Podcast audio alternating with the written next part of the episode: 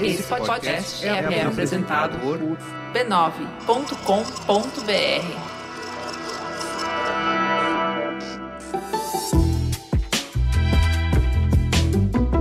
Mamileiros e mamiletes, bem-vindos ao nosso exercício semanal de respeito e empatia.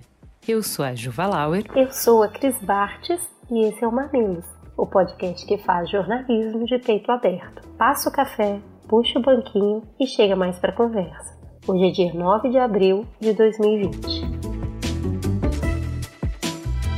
Vamos para o recado dos nossos parceiros do Bradesco. O momento que a gente vive é desafiador mas também mostra que temos a capacidade de nos reinventar.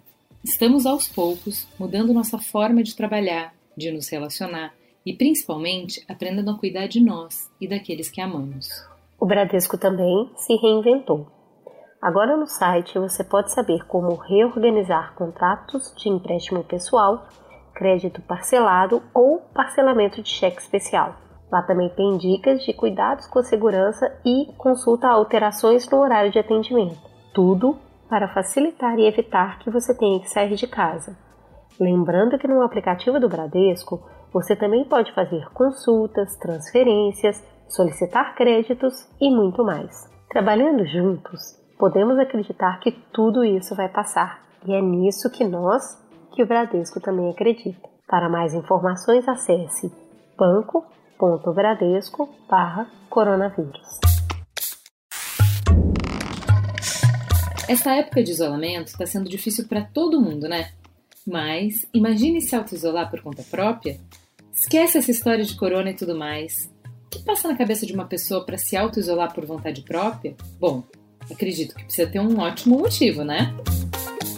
E é justamente sobre isso que o podcast Escafandro fala no episódio dessa semana.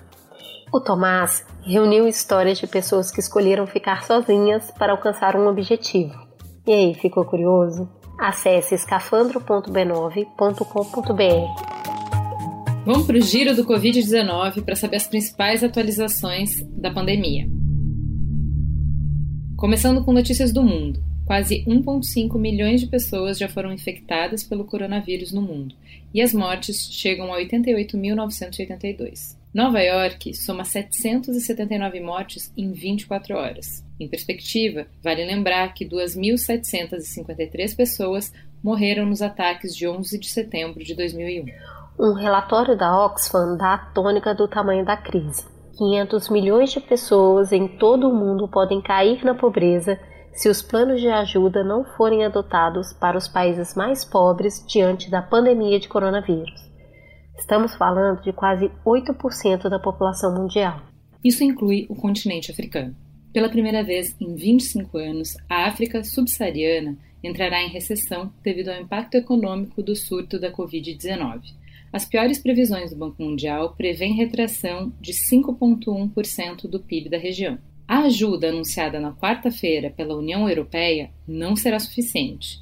São mais de 20 bilhões de euros destinados a países vulneráveis, incluindo muitos africanos. Nessa quinta, o continente registra 11.378 casos positivos em 53 países, incluindo o Saara Ocidental, e 571 mortos. E a gente sabe que esses números são estimados, porque não existem testes para aplicar em todas as pessoas infectadas e nem mesmo nas pessoas que morrem por insuficiência respiratória. As notícias no Brasil. Atualmente temos confirmadas 133 mortes em um dia. Isso eleva o número de vítimas fatais para 800 pessoas.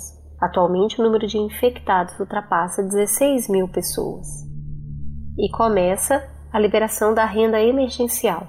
O auxílio que será pago durante três meses é destinado aos trabalhadores informais, microempreendedores individuais, autônomos e desempregados e tem por objetivo fornecer proteção emergencial no período de enfrentamento à crise causada pela pandemia. A Caixa Econômica Federal informou que creditou os 600 reais nessa quinta-feira na conta poupança de mais de 2 milhões de clientes do banco. Outros mais de 400 mil serão lançados também nesta quinta-feira pelo Banco do Brasil. No total, foram disponibilizados cerca de 1,5 bilhões de reais. O valor pode ser movimentado digitalmente pelo aplicativo de internet banking ou em cartão de débito nas compras. Até amanhã desta quinta-feira, 28 milhões de pessoas se cadastraram para receber o benefício. Cloroquina, medicamento pesquisado em todo o mundo para tratar Covid-19 e defendido pela Casa Branca, virou novo centro de disputa entre o presidente e o ministro da Saúde. O uso do remédio foi citado por Jair Bolsonaro em seu pronunciamento de rádio e TV, e, na sequência, se tornou munição de grupos bolsonaristas contrários ao isolamento social. Mandetta aponta riscos de efeitos colaterais do uso do remédio. Agora é a vez da nossa coluna A Vida Pós-Covid-19 Novos Caminhos. Vamos pensar juntos em impactos que o vírus pode trazer para a sociedade.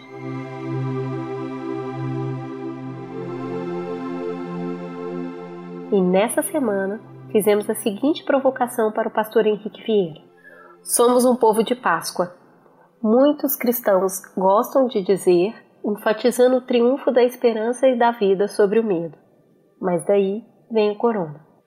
Como o povo de Páscoa celebra o seu dia mais santo se não pode se reunir para o almoço? Como os judeus comemoram a libertação do cativeiro quando a Páscoa é realizada no Zoom e a conexão à internet simplesmente congela a todo instante, as famílias muçulmanas podem celebrar o Ramadã se não puderem visitar mesquitas locais ou orar juntos ou se reunir com entes queridos para quebrar o jejum? E a hóstia, como pode ser consumida agora?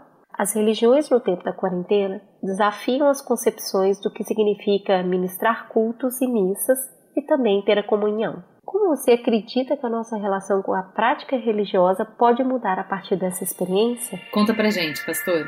Olá, eu sou o pastor Henrique Vieira, pastor da Igreja Batista do Caminho, que funciona em Niterói e no Rio de Janeiro. Eu também sou ator de teatro e de cinema. A espiritualidade, ela nasce do encontro consigo e da abertura para o próximo tem a ver com essa fome e sede de transcendência, de vida plena compartilhada que habitam o coração do ser humano. Então, espiritualidade é abertura, é vontade de vida plena, é saudade de Deus, desse sagrado, desse lugar generoso em que a vida se realiza totalmente. A espiritualidade pede encontro, pede comunhão, pede congregação, mas não depende disso em hipótese alguma.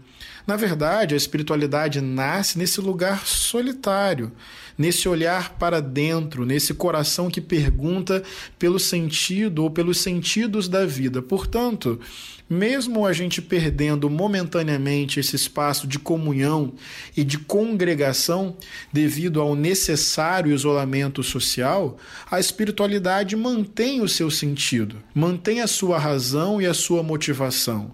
Porque dentro de casa é possível sim alimentar a alma, alimentar o coração, olhar para dentro, abrir-se ao sagrado, às vezes até tal isolamento é saudável do ponto de vista espiritual. Porque, assim, numa sociedade tão corrida, tão frenética, competitiva e veloz como a nossa, a gente não só se perde do outro, a gente se perde da gente mesmo.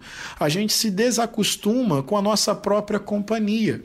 Portanto, o isolamento tem algo de espiritual também, porque, em certo sentido, nos convida ao encontro conosco, nos convida ao silêncio, nos convida à reflexão reflexão profunda, a autoexpressão de nós mesmos. Portanto, embora a espiritualidade nos peça o encontro da comunhão e da congregação, ela se legitima na nossa própria solidão, na nossa própria solitude. Eu não acho que depois que esse tempo acabar, as igrejas vão deixar de existir fisicamente ou os encontros coletivos vão perder o seu sentido em hipótese alguma. Isso vai continuar, porque é da vida, é da relação humana e a espiritualidade pede essa comunhão, essa presença comunitária. Só que eu espero de coração que esses encontros tenham mais sentido, tenham mais comunhão generosa, que a gente, abraçando assim a nossa solidão própria, consiga ser mais generoso com o outro.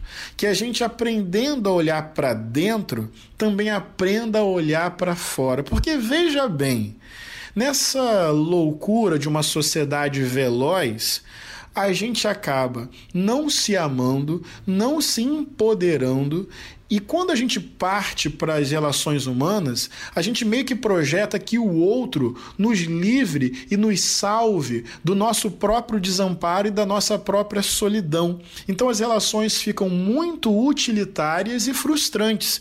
A gente quer que o outro seja o nosso porto seguro e nos livre de nós mesmos. Não, não, não. A espiritualidade, primeiro, nos convida a olhar para dentro, encontrar esse lugar da nossa singularidade singularidade, da nossa segurança própria, do nosso amor próprio. Pessoas que acolhem a sua própria singularidade estão mais dispostas e preparadas para viver em fraternidade. Portanto, a nossa solidão pode ser criativa e criadora. A nossa solidão pode gerar uma comunhão mais genuína.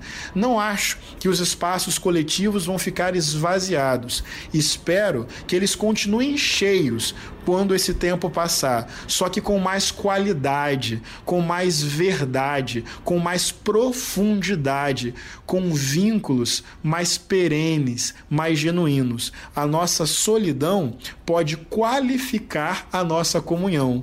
A espiritualidade pede o encontro coletivo, mas ela também se legitima na solidão do isolamento. Acho que os templos vão se encher novamente, mas espero com mais maturidade, para que os ritos coletivos, tão bonitos e necessários, venham de individualidades mais seguras. Essa é minha expectativa.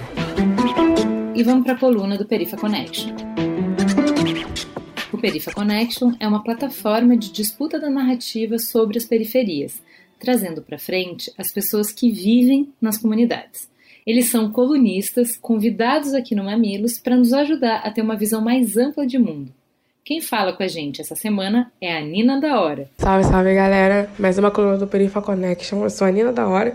A gente tá aqui no Mamilos, né? Você já conhece a gente de longa data. E eu já vim deixar um recado bem rápido para vocês. No início dessa pandemia, eu comecei a fazer um diário sobre reflexões que eu tenho tido todos os dias. É, isso não só ajuda na, na ansiedade também, porque são muitas informações, às vezes você parece que você não vai conseguir lidar com nenhuma delas, como vai ajudar depois que tudo isso passar, eu ler e entender que tipo de reflexões eu tive durante uma pandemia, durante uma dificuldade que era uma dificuldade do mundo e se vendo sem ter soluções é, rápidas para resolver. E nesses momentos, as reflexões que a gente tem, às vezes são no início são reflexões muito duras, né, com nós mesmos, e depois a gente vai conseguindo refletir a partir do todo, não só e não só no nosso mundo. Então eu queria deixar essa dica é, que eu comecei a escrever, acho que você pode falar, escrever, se expressar de qualquer outra forma, mas é necessário é, esse alívio, porque o que nós estamos passando agora, de todas essas mudanças vindo de todos os lados e a gente parece que está com as mãos atadas, sem saber o que fazer, pode ser prejudicial também para um, um outro lado dentro da saúde, que é a nossa saúde mental. Quem tem formas de ajudar o jovem que não está conseguindo acessar a internet para estudar, se a sua escola ou sua universidade continua os estudos. E isso gera uma ansiedade, gera uma sensação de caraca, cara, como assim? Eu agora eu não vou conseguir realizar meu sonho de me formar. Então acho que nós temos que ajudar a, a pessoa aos poucos ir conquistando o caminho dela. Pense em como que você pode compartilhar o mínimo. Você não precisa querer ajudar uma comunidade, mas o mínimo. Eu no início eu estava bastante eu estava com muito acúmulo de informação, não conseguia me mover para fazer nada. E hoje eu tô muito feliz com o grupo que eu tô participando, que eu puxei. Meus amigos, cara, compraram a ideia, que é o, o grupo de ciência e periferia, que é essa junção da galera da, da periferia, dos líderes de comunidade, com os cientistas que eu conheço, por eu ser da área de ciência da computação, e criando os materiais, é, ajudando a, a acabar com as fake news, ajudando a entender melhor como que a ciência pode atuar dentro das favelas, porque não adianta a gente compartilhar informações que não vão ser acessíveis ou que não vão ser possíveis dentro desses lugares. Então eu estou feliz com o que eu estou conseguindo fazer participando dessa ponte. Então encontre nesse momento uma forma de você se ajudar e ajudar o outro. E isso não significa que tem que ter uma pressão de que você tem que participar de grupos assim, você tem que doar. Não. Dê o seu tempo, tenha o seu tempo. Eu acredito que todo mundo que está passando por isso, é, tendo o seu tempo e no seu tempo, vai saber como ajudar. Tá difícil, mas tenham em mente que o mundo que a gente conhece hoje, o Brasil que nós conhecemos hoje, não vai ser o mesmo depois disso. E, a gente, e aí eu deixo o questionamento. É, o que nós faremos? Porque vai ser um mundo que acho que a gente não conhece. Né? Talvez o que a gente esteja planejando ou planejou até o momento tenha que dar uma mudada. É, e isso gera um, um, uma ansiedade, mas vamos pensar pelo lado bom. O que nós podemos reconstruir a partir de agora? Bom, deixo vocês com essa. Se vocês quiserem responder, respondam nos comentários aí das redes sociais. Até a próxima. Bora pra teta? Teta. Segundo dados da Organização Mundial da Saúde, publicados no ano passado, o Brasil tem atualmente 18,6 milhões de pessoas sofrendo de ansiedade. Jogue nesse caldeirão a chegada de uma doença nova, que se espalha muito rápido, ainda não tem vacina ou tratamento e que pode causar morte. Acrescente medidas de isolamento social que mudam drasticamente a rotina de uma hora para outra, confinando as pessoas em espaços pequenos, roubando a maioria das interações sociais, desde o abraço mais significativo até a cumplicidade efêmera daquele bom dia desatento atirado para estranhos que a gente mal olhava nos olhos. Mistura tudo isso com as angústias de ver seu meio de vida subitamente ameaçado. Finalize com a falta de perspectiva, com a impossibilidade de determinar quando esse pesadelo vai terminar ou como vai terminar. Não parece uma receita boa, né? Em entrevista à BBC News Brasil, o psicanalista Christian Dunker declarou que a pandemia do novo coronavírus criou três perfis de comportamento diante da ameaça: o tolo, o desesperado e o confuso. O tolo tende a negar a situação dramática como maneira de enfrentar o medo. O desesperado se angustia ainda mais com a situação. Já o confuso transita entre esses dois polos sem saber direito como deve agir e pensar. Dunker ainda afirma: se você não está confuso nesse momento, procure um psicanalista, porque você tem um problema e ele não é o coronavírus. O efeito de uma quarentena na saúde mental da população já foi objeto de um estudo publicado em março na revista The Lancet. O estudo se debruça sobre os efeitos psicológicos da epidemia de SARS, a Síndrome Respiratória Aguda, que surgiu em 2002. De acordo com o levantamento, 29% das pessoas apresentaram sintomas de estresse pós-traumático, enquanto 31% tiveram depressão depois do isolamento. O estudo ainda demonstra que o período de quarentena pode desencadear um estado permanente de ansiedade. Numa entrevista para a revista Quartz, o psicólogo e escritor Frank McAndrew disse que uma quarentena pode ser especialmente angustiante porque as pessoas se veem à mercê dos outros e de forças incontroláveis. Os efeitos do Covid na nossa saúde mental já começam a ser registrados pelos órgãos de atendimento. Das cerca de 8 mil ligações que o Centro de Valorização à Vida atende todos os dias, 50% já são relacionadas ao novo coronavírus. Há muita gente com medo de perder mãe e avós já doentes, sem ter a chance de se despedir, contou Antônio Batista, voluntário da CVV em entrevista à revista Veja. A essa altura, você já deve ter percebido que tudo o que está acontecendo dentro de você faz muito sentido, né? E mais, esses números deixam claro que você não está sozinho. Então, nosso convite essa semana é para um mergulho no autoconhecimento, para acolher e dar espaço e voz para os nossos sentimentos, para ampliar nossa capacidade de nos ler e ler o mundo, cada um à sua maneira, com o seu contexto, com os seus recursos, mas compartilhando a travessia. Para fazer essa jornada, o programa está dividido em dois blocos. No primeiro, eu, Cris Bartz, converso com a Cecília Dassi, que é psicóloga e youtuber. Nesse papo, a gente tenta entender o que é ansiedade, quais são os seus sintomas e também ter algumas dicas para administrar esse sentimento em tempo de quarentena. No segundo bloco, eu, Juva Lauer, converso com Pedro Milanese, psicólogo, professor da Uniararas, para ampliar o olhar, para nos tirar da nossa zona de conforto e navegar por reflexões que apontam o sofrimento como uma oportunidade. Puxa o banquinho, faz um chazinho, que vai começar a conversa. E para começar essa conversa, a gente trouxe uma pessoa muito querida que tem produzido um conteúdo de altíssima qualidade, aproveitando os canais de redes sociais. Cecília Darcy, conte para os nossos ouvintes quem é você na fila do pão. Olha, eu na fila do pão sou a pessoa que faz propaganda do Mamilos e sempre tem, sempre tem algum episódio para indicar em qualquer circunstância, mas eu sou psicóloga e eu trabalho muito com divulgação de conteúdo sobre psicologia, assim, isso é uma coisa que faz muito sentido para mim. Eu quero muito que a gente diminua, né, toda essa falta de conhecimento que as pessoas têm, muito preconceito que as pessoas ainda têm, né, pelo, realmente pela falta de informação. Então eu tento ao máximo levar conteúdo, levar conhecimento, levar acolhimento pelo meu conteúdo na internet. Muito legal. E qual é a profissão que você exerce? Eu sou psicóloga, eu trabalho na clínica, tendo na clínica, esse é o meu, meu foco de trabalho hoje, mas eu adoro produzir conteúdo pela internet, assim, é algo que faz muito sentido para mim. Eu falo que o salário emocional é impagável, assim, não tem preço. Nossa, adorei salário emocional, vou, vou adotar. vamos começar pelo começo, vamos ajudar a definir então um pouco do que, que a gente está falando aqui. Me conta, o que afinal de contas é ansiedade?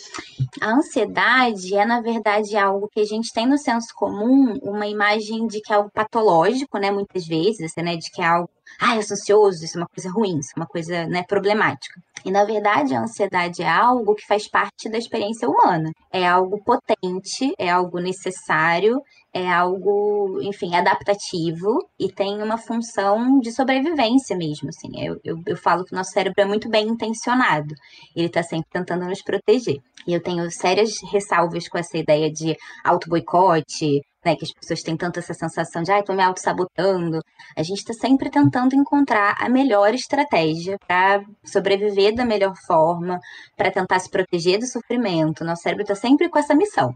Às vezes ele falha, né? Às vezes ele usa umas estratégias que têm uns efeitos colaterais meio complicados, às vezes ele usa umas estratégias meio complicadas, mas ele está sempre bem intencionado. Eu acho engraçado que o, o cérebro, ele é o único órgão que a gente precisa dele para se analisar, né? Aham. Uhum, então é, é, é, um inception aí. É um inception total.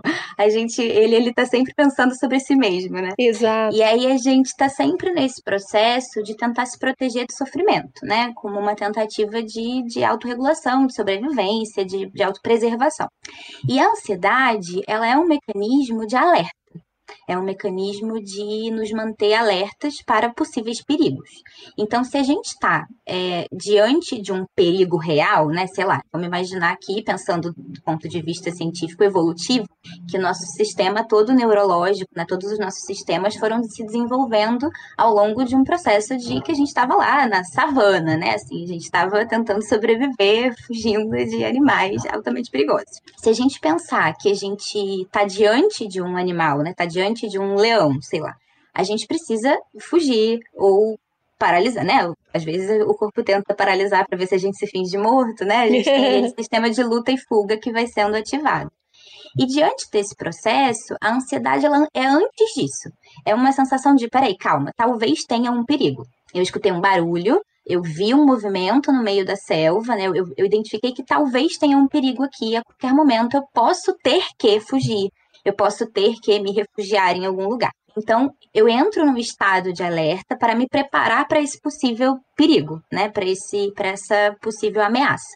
Então a gente entra num estado de alteração, né? A gente tem alterações de, de enfim, de vários níveis de cortisol, de hormônios, de adrenalina, a gente vai tendo uma ativação para o nosso corpo estar mais pronto caso esse perigo se torne real, né? Essa ameaça se torne um perigo concreto e a gente tenha que fugir. Então, é, o, o, o sistema de alerta ele faz parte da nossa existência. E eu brinco que se não fosse a ansiedade, a gente ia ser atropelado na primeira vez que a gente fosse atravessar a rua, né? Porque é essa antecipação do futuro e essa sensação de que existe um risco que me faz olhar e falar: pera, tem um carro vindo se eu for atravessar agora, eu vou ser atropelada. O que você está então, me falando, então, é que a ansiedade ela tem uma função importante, né? Ela me protege de várias situações. Ela é protetiva, altamente protetiva. E aí, nesse caso, se eu não sentir ansiedade nunca, isso também pode ser sinal de um problema. É um problema. A gente precisa estar dentro de um certo nível de alerta, porque estar vivo, sim, envolve estar com alguns riscos, né? A gente precisa tomar certas cautelas, tomar certos cuidados para poder se preservar. Então, é esse sistema de alerta que vai nos dizer, ó, aqui tem um risco, se você não fizer isso aqui, você pode se colocar em risco. Se você fizer isso aqui, você pode se colocar em risco. Vai nos fazer manter um certo, um certo cuidado, uma certa autopreservação, um certo alerta diante de alguns perigos. Então, ele é um sistema necessário, protetivo, bem-vindo. O que acontece é que muitas vezes a gente vai acabar tendo uma, uma, disfunção, né? Uma, começa a não funcionar tão bem esse nosso sistema.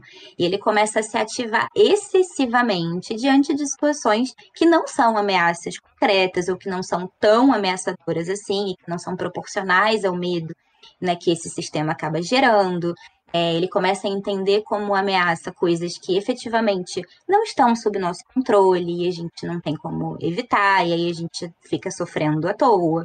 Então a gente acaba tendo essa, essa desregulação nesse sistema. Aí é quando a gente começa a ter uma questão. Uma vez eu escutei uma expressão é, uma pessoa falando que uh, o estado de, de estar ansioso ele vai muito como se um carro que está com defeito do alarme e ele dispara o alarme do carro, mesmo se o carro não está sendo roubado.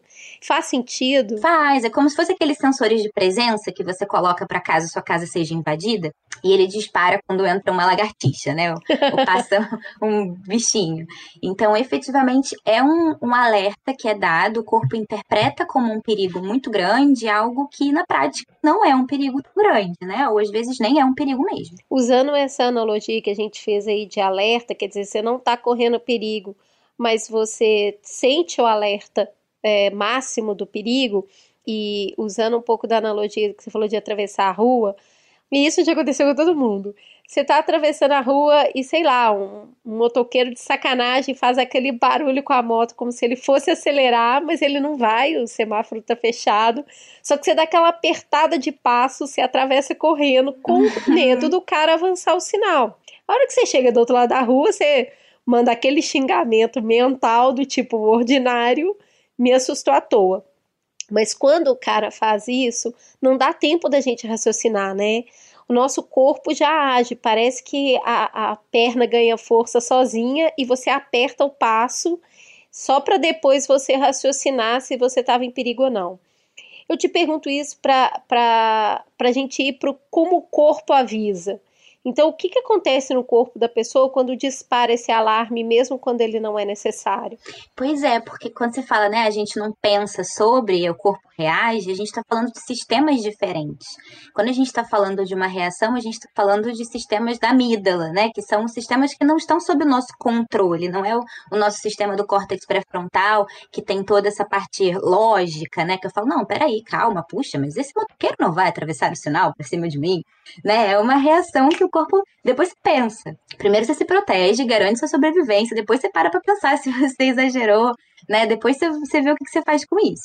Então, a gente está falando efetivamente de um sistema independente do nosso, da nossa lógica racional. A gente está falando de uma resposta que é imediata, que é organísmica, né? Que é da, do, do, funcionamento de sobrevivência mesmo.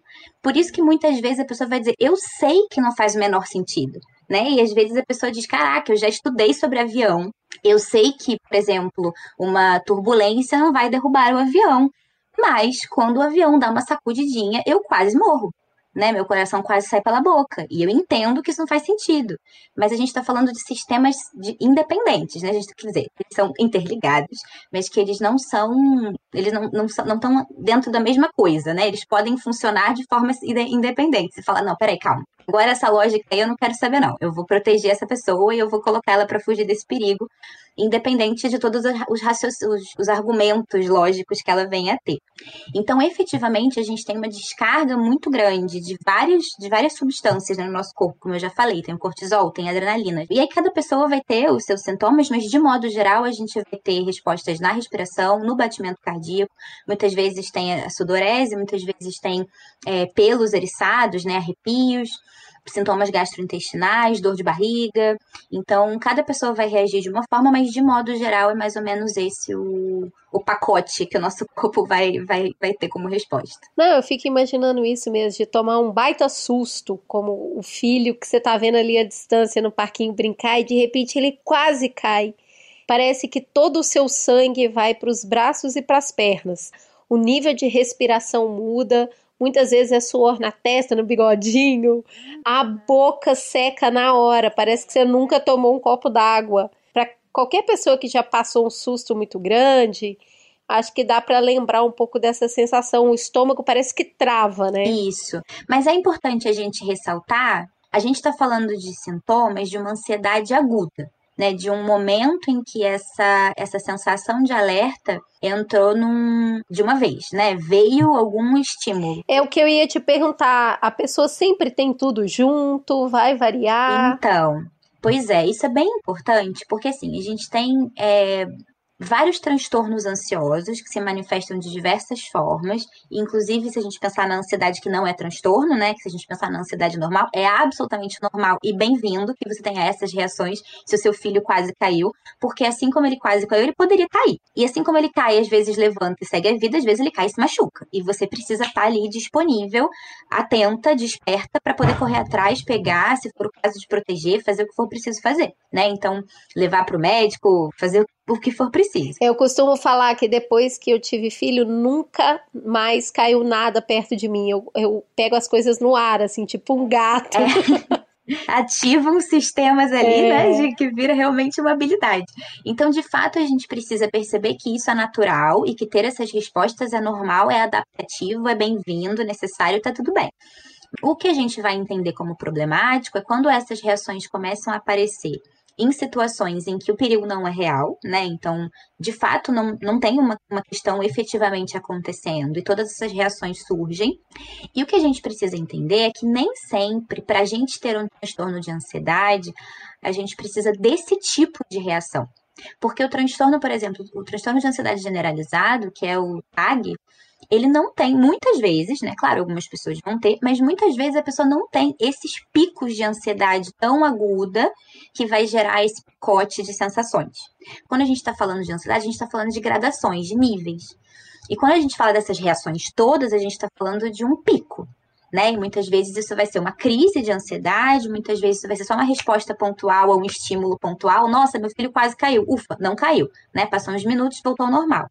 E muitas vezes não tem uma, um estímulo pontual, um estímulo proporcional, e isso vai crescendo. Então, a gente está falando de uma crise de ansiedade, né, que vai se instalando, que vai permanecendo, até que pode, a gente está falando também de uma crise de pânico, né, que é quando a pessoa chega no nível máximo de ansiedade, que é quando realmente o organismo dela acredita que ela está morrendo ou enlouquecendo.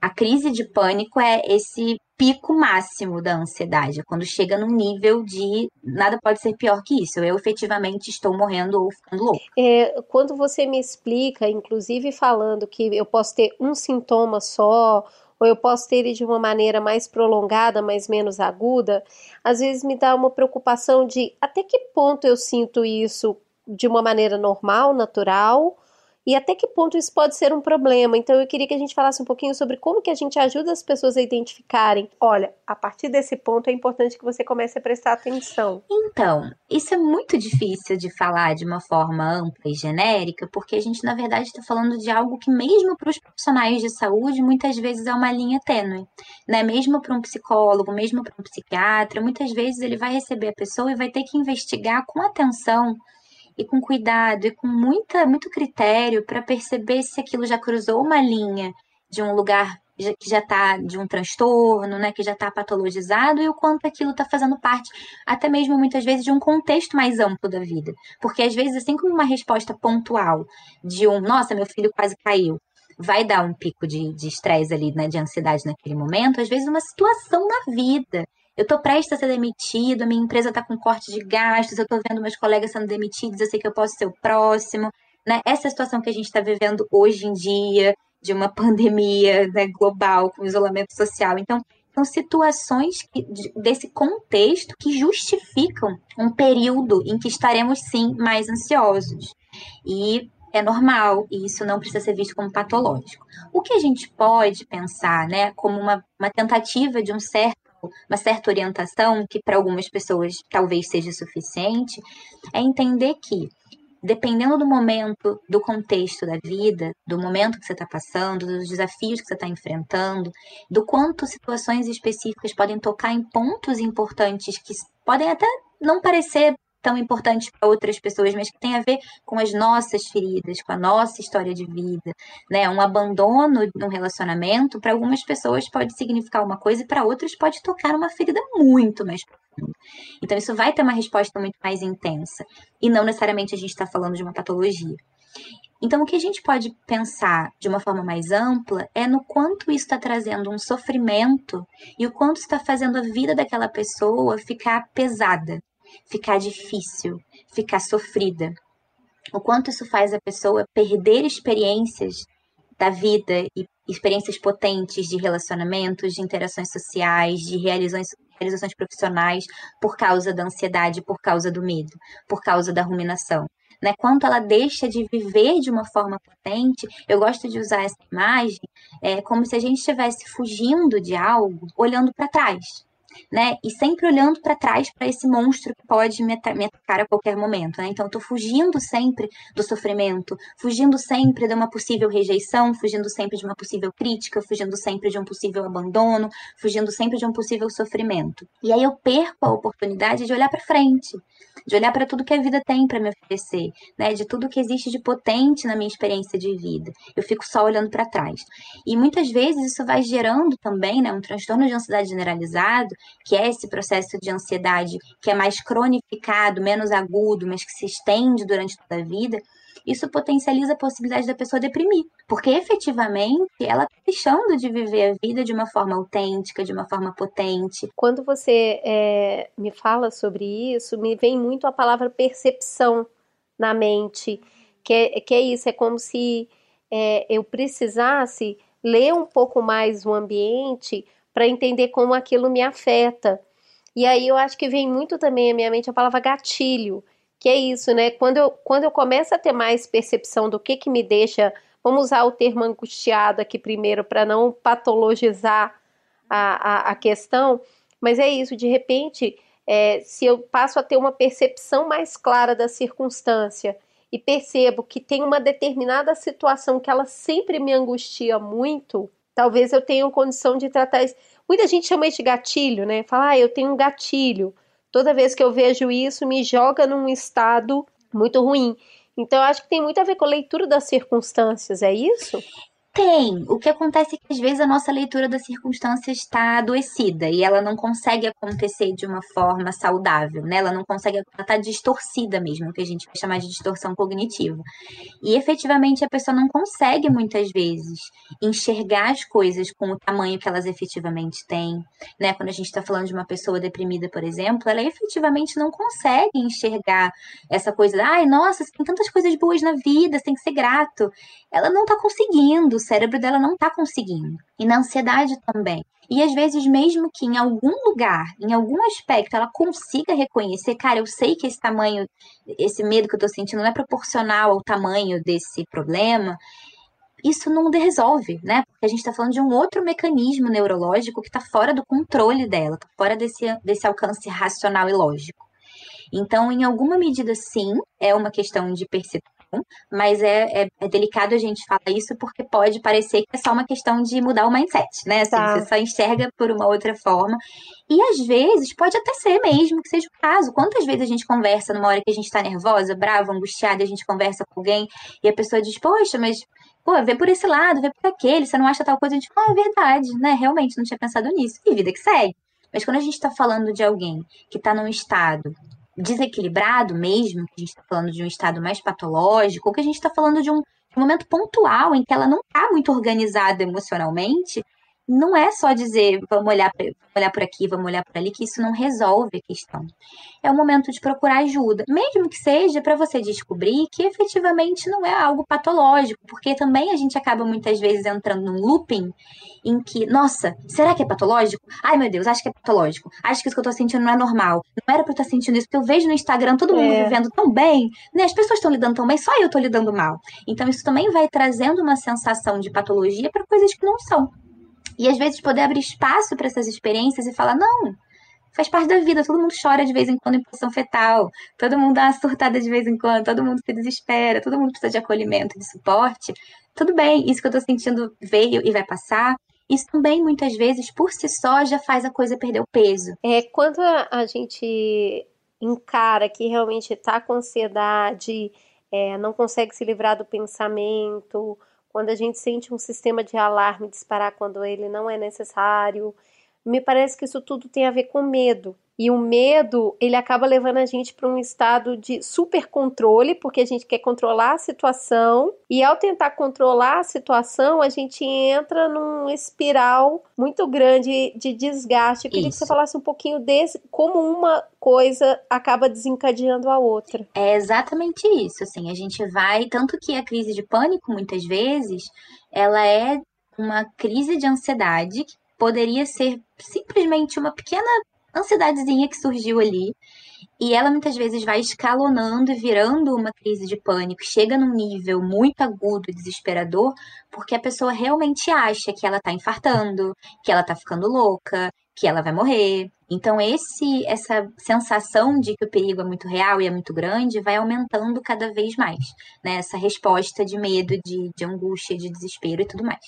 Então, tanto que muitas vezes pessoas que passam por um processo de, de enfrentar um transtorno de pânico, quando ela, a gente tem que tomar muito cuidado de falar para essas pessoas se exercitarem, por exemplo.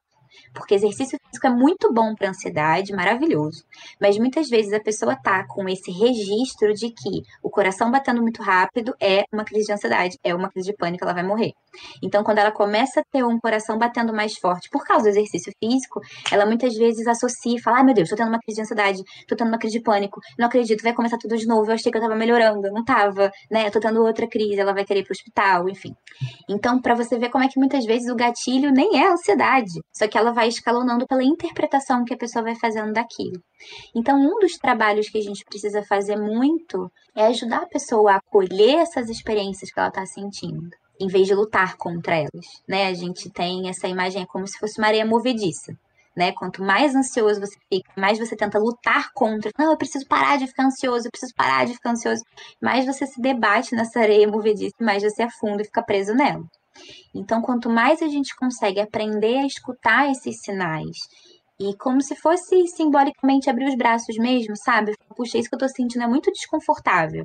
Mas vai passar. Meu, meu, meu organismo está lidando com alguma coisa, e aí pode ser um gatilho externo, né? Uma situação efetivamente real, pode ser uma sensação, uma lembrança, um medo, um sentimento, alguma coisa interna, e meu corpo entendeu isso como uma ameaça, e ele tá tendo essa reação, e que droga, isso não é agradável, mas vai passar. Ele vai entrar num pico, né? A gente entendendo que existe um pico para essa ansiedade. Ela vai vir e ela vai embora. E vai ficar tudo bem depois disso. E aí, quando a gente consegue aceitar essa experiência, né, que vai vir como uma onda e vai embora, a tendência é que isso diminua muito o peso, o sofrimento, a angústia, até mesmo a duração que esse episódio vai acabar tendo no fim das contas, sabe? Faz muito sentido. Eu queria que a gente falasse um pouquinho agora de, de algumas questões práticas. Você já citou é, o estado surreal que a gente se encontra hoje, que é de uma pandemia, com todo mundo preso em casa. Então a gente está sendo bombardeado por notícia, não dá para se alienar, mas também o consumo está desenfreado. O que, que você tem para falar para a gente diante desse, desse maremoto de informação? Dá para consumir notícia de uma maneira saudável? É, essa questão das notícias também é importante. Poder escolher uma fonte de informação, ou duas fontes que seja, né? Ah, eu, eu, gosto de ver o Instagram do Beltrano, o Twitter do Fulaninho, eu gosto de ver tal canal, tal jornal. Escolha uma fonte de informação e foque nela. Né? Quando a gente começa a, a ficar o dia inteiro recebendo essas notícias, a gente vai ativando muito esse sistema de alerta. A gente vai ativando muito essa sensação, né? todo esse mecanismo de, de preservação do nosso porque ele diz perigo, perigo, perigo, perigo, perigo o tempo inteiro. Ele vai ficando desesperado. Então, esse lugar de informação é importante, mas saber entender quanta informação a gente está precisando ter. Se a gente já sabe, a gente já está tomando as medidas que a gente precisa tomar, talvez seja o momento de começar a se afastar um pouco dessas notícias e só, enfim, minimamente manter ali qual é a orientação do Ministério da Saúde, qual é a orientação da Organização Mundial de Saúde, vou seguir as orientações e estou fazendo minha parte e aí vou cuidar da minha saúde mental, né? O que posso fora isso. Beleza, eu tô consumindo notícia, tô ali me esforçando para seguir essa dica dessa dessas informações serem saudáveis, mas aí chega a hora de dormir, eu não consigo. Muita gente nos escreveu falando que tá tendo muita dificuldade para dormir. Tem jeito de dormir um pouco melhor nessa quarentena? O que, que dá para fazer? Olha, vou te dizer que eu gosto muito quando você pergunta tem jeito de dormir um pouco melhor né? Porque a gente precisa poder acolher que a gente está numa situação muito atípica, muito ansiogênica, muito estressante. Talvez a gente não vá conseguir mesmo conquistar uma rotina de sono e uma higiene do sono ideal. E, enfim, tá tudo bem, a gente está lidando com o que é possível nesse momento, né? E o que a gente precisa é poder, sim, fazer a nossa parte e tentar né, ter o mínimo de sono, de qualidade de sono possível. Então, o que, que a gente precisa pensar?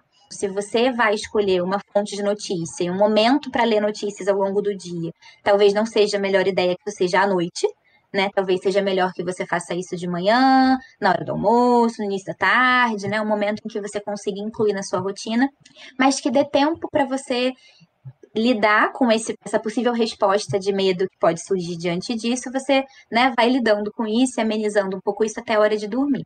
O exercício físico, do jeito que for possível, na intensidade que for possível, com a duração que for possível, é importante. Tomar cuidado com telas, né, luzes brancas de telas de celular, de iPad, de computador. Quanto antes, né, antes de dormir, você conseguir colocar descansar os seus olhos dessas luzes brancas que interferem diretamente, o nosso corpo entende, coitado, nosso cérebro não está acostumado né, com essas luzes que enganam que está de dia. Então o corpo não entende que está na hora de induzir a nossa, né, nossa, nosso sono. E ele fica produzindo ali as, as respostas de estimulação para a gente como se fosse meio-dia, mas não é.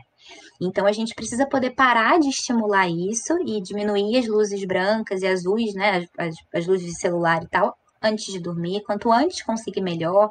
Então, uma coisa legal às vezes é colocar algo para tocar, né? Se a pessoa quer ouvir alguma coisa, quer ver um vídeo, quer fazer alguma coisa que ela gosta, quer consumir algum conteúdo, mas ela não quer ficar estimulando, né, visualmente essa luz, um podcast, por exemplo, é uma boa ideia, né? Uma meditação mais longa para algumas pessoas funciona, uma meditação mais longa, é, com a intenção de dormir mesmo, né? Às vezes a meditação precisa ser feita com mais, mais desperta, né? Do início, meio fim, mas tá tudo bem se você usar uma meditação e dormir no meio, sabe? Isso pode até melhorar a qualidade do seu sono.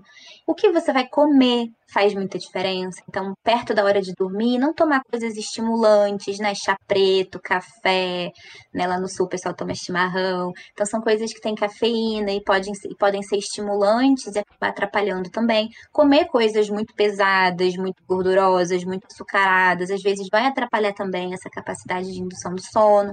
Então, comer coisas mais leves, né? Mais perto da hora de dormir. É, é muito interessante o que você está falando. Eu tenho um, um, bebê de um ano e dez meses, então ele ainda está aprendendo a dormir. Né? A gente a, é, é uma grande descoberta quando você vê um bebê, ele não sabe dormir, ele precisa aprender. E aí tem várias técnicas que a gente faz com o bebê, né? Que é vai chegando à noite, atividades menos de menor impacto, banhozinho morno, bem gostoso, chazinho de camomila, se tiver alguma coisa para passar no corpo do bebê, seja é, um, um, óleo essencial misturado com um óleo vegetal para poder espalhar. Então, o cheiro é agradável, o toque é importante, né? E eu acho que a gente precisa recuperar isso agora para nós adultos. Então, eu acho que se a pessoa puder passar é, um hidratante bem calma no, no próprio corpo para, de novo, ter esse contato com o corpo que você estava falando. Ter o um contato com o corpo, eu acho que é delimitar o nosso espaço no mundo. E se a gente consegue fazer isso com afeto, é uma forma de acolhimento, né? Muito poderosa, é uma forma muito poderosa. E, e, é um ritual que você pode construir que também vai gerando essa associação. Então, seu corpo já entende que quando você toma um banho, quando você passa esse creme, essa essência, né, o que quer que seja, que você faz seu skincare, enfim, né, você vai fazendo esse ritual. Quando você vai se aproximando de uma rotina em que isso está inserido, isso também vai ajudando o seu cérebro a falar, ah, então essa é a hora que a gente vai dormir. Muita gente também nos perguntou sobre foco. Ah, como é que a gente consegue trabalhar no meio desse caos? É, aquele senso de urgência que você tem, que o negócio está no prazo, está para entregar, mas está ali rodando só em segundo plano. E aí você tenta concentrar toda a energia para fazer a tarefa, mas aí de repente, meu Deus, vai ser uma pandemia rolando, o que eu estou fazendo parece tão bobo diante do todo. Lá se vai o foco para o ralo abaixo. É difícil ter senso de urgência com as pequenas tarefas do dia a dia quando você vê uma coisa muito grande acontecendo. Mas você tem um ótimo vídeo falando de procrastinação e como ela pode ajudar nesse processo de ansiedade. Quais dicas nesse sentido que você tem para compartilhar com a gente? Pois é, a procrastinação ela tem essa fama de estar tá muito ligada à preguiça, né? Essa ah, não quer fazer de verdade, coisa, ah, tá com preguiça, não acomodado. E na verdade a procrastinação está muito ligada à ansiedade, está muito ligada às dificuldades de lidar com as emoções. Então o que a gente pode tentar nesse, nesse contexto é poder entender o quanto é importante se acolher nos momentos em que está difícil se concentrar.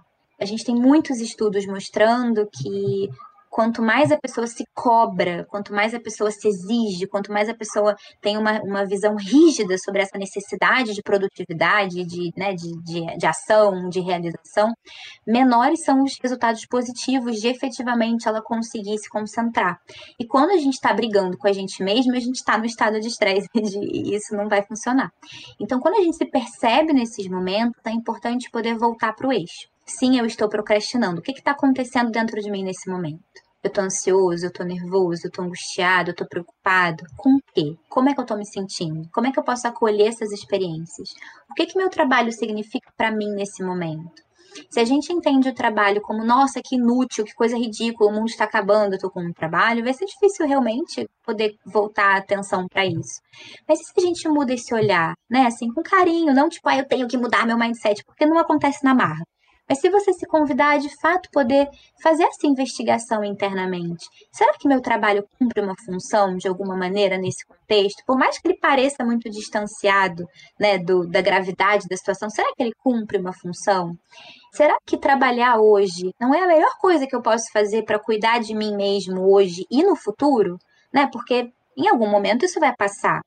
E se não está no meu controle o que vai acontecer de um modo mais amplo, o que, que está ao meu, ao meu alcance nesse momento? O que, que eu posso efetivamente fazer? Fazer um bom trabalho, estudar, focar nisso, porque daqui a um tempo, quando isso acabar, eu vou ter recolhido ferramentas, eu vou ter melhorado como profissional, vou ter né, aprendido coisas, vou ter mantido meu emprego, porque eu consegui manter minimamente né, as minhas responsabilidades profissional. Isso a gente está falando de, de home office, né? A gente está falando desse lugar de uma procrastinação. Claro que a gente estivesse falando de pessoas que estão tendo que sair, estão tendo que se expor. Aí a gente está falando de outros mecanismos, né? De uma situação que é mais estressante, tudo mais, a nível de perigo e tal. Mas pensando nesse lugar da procrastinação do home office, às vezes um caminho interessante é poder ressignificar essa função que esse trabalho está tendo, permitindo que a gente entre nas, nas atividades com um outro olhar, com outro estado também. Isso pode ser bastante produtivo, assim, né? Usando essa palavra que eu acho um pouco problemática, mas falando a nível de resultado, de fato pode acabar ajudando, embora as pessoas tenham essa noção de que é o contrário, né? Se eu não for muito rígido, se eu não for muito duro, se eu não for muito me cobrando muito, falando, é isso, até que tem que criar vergonha na cara, eu não vou produzir nada. E o que a gente tem de estudos falando a nível de, de inteligência emocional, de ansiedade e procrastinação, é exatamente o contrário. É, a gente falou muito aqui é, que quando uma pessoa está realmente sofrendo um estado de ansiedade, né? Isso está fazendo parte do cotidiano dela a gente tem uma pessoa que acaba ativando o desejo de controlar situações, essa pessoa que acaba pegando a batalha dela e a dos outros, porque, né, o desejo de controle vai desencadeando para vida, vai afetando a vida de outras pessoas e aí a gente chega no outro. Eu queria que você é, encerrasse nos dando uma dica um pouco para quem convive com pessoas que têm ansiedade. Ai, que pergunta difícil. Porque você não tem como desligar o cérebro da outra pessoa, entendeu? Ah, peraí que eu vou aqui na amígdala dela desligar o sistema de alerta. Isso não vai acontecer. Então, muitas vezes, não importa o que você fale, não importa o que você faça, essa outra pessoa não vai do nada falar, ah, é verdade, puxa, ainda bem que você falou isso, é verdade. Esquece, não tô mais ansiosa, né? Então, poder acolher, que às é. vezes a única coisa que você pode pode fazer é escutar, é acolher. É dizer, puxa, eu lamento se sentindo assim. Às vezes a pessoa até pode falar, olha, eu sei que o que você está sentindo é desproporcional, mas eu sei que não adianta eu te falar isso agora. Então, o que eu posso dizer é dizer que eu te entendo, que eu lamento, que eu tô aqui. Se você estiver junto e estiver passando quarentena junto, você pode tentar dar um abraço. Hoje em dia a gente está limitado até nisso, nessas possibilidades de dar acolhimento físico, né? Mas muitas vezes a melhor coisa que você pode fazer é perguntar para essa pessoa em situações em que a coisa está mais calma, né, em que ela não está numa crise de ansiedade, o que, que você gosta que eu faça quando você está ansiosa? O que, que, te ajuda, né? Essa outra pessoa vai te dizer, talvez, ah, eu gosto que você me abrace e não fale nada. Ah, eu gosto quando você fica assim, calma, vamos pensar comigo aqui. Tem gente que gosta disso. Vamos lá, vamos ver se isso faz sentido o que você está falando. Vamos pensar aqui racionalmente algumas pessoas vão dizer não fala nada. Só fala, poxa, tô aqui para você, me manda mensagem carinhosa, me convida para, sei lá, conversa sobre outro assunto, porque eu gosto de me distrair e conversar sobre outro assunto. Então, às vezes, a própria pessoa vai poder te dizer como ela prefere que você haja para poder se centrar. Então, eu adorei essa dica do pergunte para a pessoa o que ela precisa, né? Porque a gente às vezes fica tentando adivinhar e só bola fora. E às vezes a própria pessoa não sabe, e isso é importante até para a pessoa poder perceber que ela não sabe porque ela precisa se responsabilizar por isso em última instância, né? Claro que às vezes ela tá muito adoecida não pode, ela precisa de ajuda, né, de um psicólogo, de um psiquiatra, precisa de um suporte. Mas é importante que mesmo que seja o caso dela falar isso com o psicólogo dela, eu falei, eu percebi que eu não sei como né, que recursos eu posso usar quando eu estou muito ansioso. Né, precisamos prestar atenção nisso. É importante que a gente possa se escutar para entender quais são as nossas necessidades. E essa situação da pandemia, eu acho que está trazendo muito isso à tona, porque a gente está tendo que fazer uma coisa muito difícil, que é lidar com a frustração das coisas que a gente fazia para nos nutrir né? Então, ah, eu me nutria de quê? Ah, eu me nutria de sair para dançar, eu me nutria de encontrar meus amigos, eu me nutria de sair para beber, enfim. O que que isso nutria em mim? Eu tô tendo que encontrar equivalentes, digamos assim, que podem não ser tão potentes quanto, né, e provavelmente não vão ser, mas que eu minimamente possa pegar essas necessidades que eu atendia antes de uma determinada forma e atender de uma outra forma. Só que para isso eu preciso prestar atenção em qual era a função disso na minha vida né? Qual era a necessidade que isso aqui atendia e que agora eu vou ter que encontrar uma outra coisa alternativa para atender minimamente, né? Essa mesma necessidade por um outro caminho. E a gente geralmente não faz isso, né? É legal que dá para descobrir novas fontes de energia, né? Exatamente. E às vezes, um, por exemplo, uma massagem no próprio corpo, né? Uma automassagem, essências, né? Cheirinhos, esses aromas que podem, né? Trazer algumas sensações à tona, podem induzir alguns sentimentos alguns estados emocionais, tudo isso vai sendo descobertas de recursos, pintar, desenhar. Muitas pessoas me mandam. Eu gosto de, de fazer pintura com aquarela e tal, é uma coisa que eu gosto de fazer terapeuticamente. E às vezes eu compartilho com as pessoas para incentivar as pessoas a fazerem isso. E aí, nessa época de quarentena, eu tenho recebido umas mensagens no Instagram. Ah, eu lembrei de você que gosta de fazer aquarela, eu tenho pintado e tal. E é uma coisa que as pessoas muitas vezes não fazem, e que pode ser uma fonte de, de elaboração de sentimentos, de se acalmar só puramente por estar concentrado numa atividade pontual. Pode ser uma descoberta até de autoestima, porque você pode descobrir: caraca, quando eu me dedico para fazer um negócio, fica até bonito, sabe? Fica esteticamente agradável, de um jeito gosto. Então, isso também trabalha a autoestima. E são coisas que muitas vezes a gente não faz, porque está sendo né, bombardeado por outros estímulos, está meio preso no status quo fazendo as coisas que sempre fez. E agora a gente está sendo convocado a encontrar novas coisas, novos estímulos, novas experiências, novas possibilidades. Cília, muito obrigada. Foi uma conversa deliciosa. Eu ficaria aqui um mais tempo com você falando sobre novas descobertas e o nosso lugar nesse mundo, né, lidando com essa, lidando com a nossa saúde mental e principalmente num momento tão intenso como que a gente está vivendo agora. Muito obrigada pelo seu tempo, por compartilhar com a gente o seu conhecimento e, por favor, a nossa casa está aberta para você. Eu espero que você possa voltar em outras oportunidades. Ah, eu também espero. Ainda está difícil de entender a diferença entre a ansiedade, que faz parte da vida, e quando ela vira patológica? Então a gente vai contar uma história. Hoje é quinta-feira e Henrique acaba de desligar o telefone feliz. Tudo certo.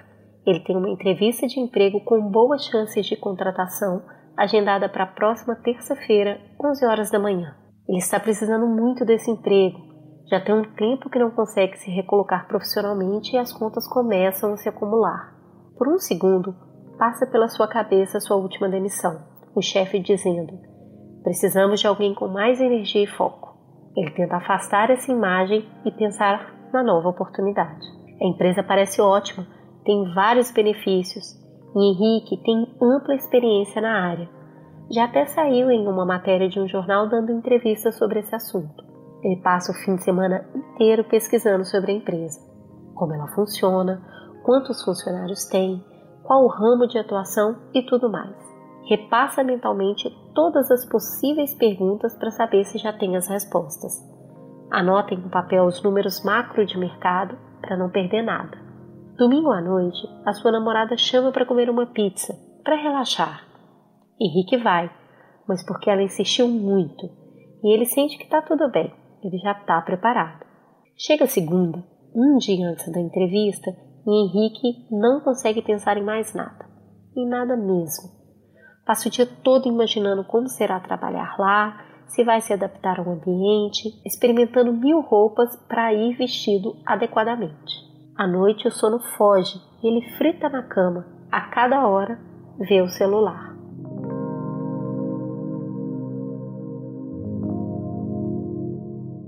Terça.